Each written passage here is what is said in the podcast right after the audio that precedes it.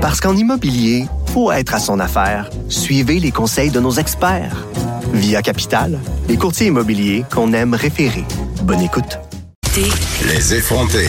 Il y a la Fédération des comités de parents du Québec qui demande au gouvernement de s'assurer que dans le cadre de l'application du projet de loi 40 ans, on se rappelle que c'est le démantèlement des commissions scolaires pour en faire euh, des centres de services. Donc, on demande que euh, la voix des parents soit entendue. Je suis avec Kevin Roy, président de la Fédération des comités de parents du Québec. Bonjour, Monsieur Roy.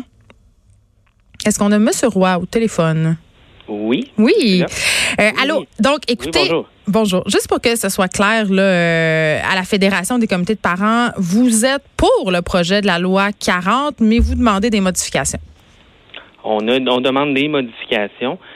Euh, donc, entre autres, comme vous l'aviez euh, bien dit, nous, on aimerait, euh, on veut s'assurer que les parents qui vont siéger sur le futur conseil d'administration proviennent, soient élus par le comité de parents.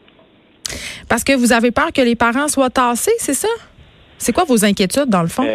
Présentement, présentement, on sait, non, non, on ne dit pas que les parents vont être tassés. On, on, on sur, présentement, sur le conseil d'administration, ce qui est, ce qui est prévu dans le projet de loi, c'est qu'il y a huit parents au futur conseil d'administration.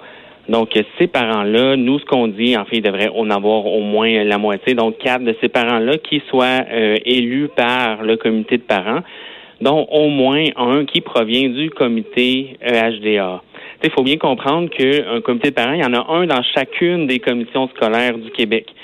Donc, euh, puis ces comités de parents-là sont, sont, sont composés d'un parent qui provient de, de, chacune des écoles, de chacun des territoires de commissions scolaires.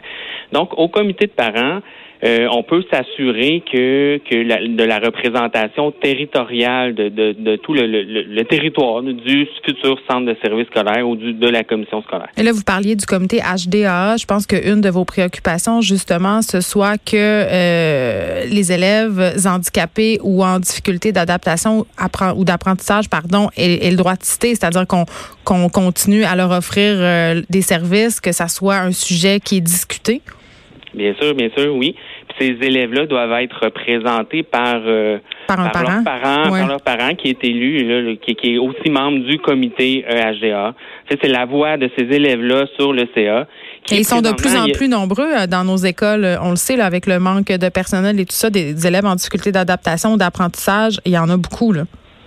Oui, on est conscient de, de, de cette réalité-là. C'est une réalité sur le terrain.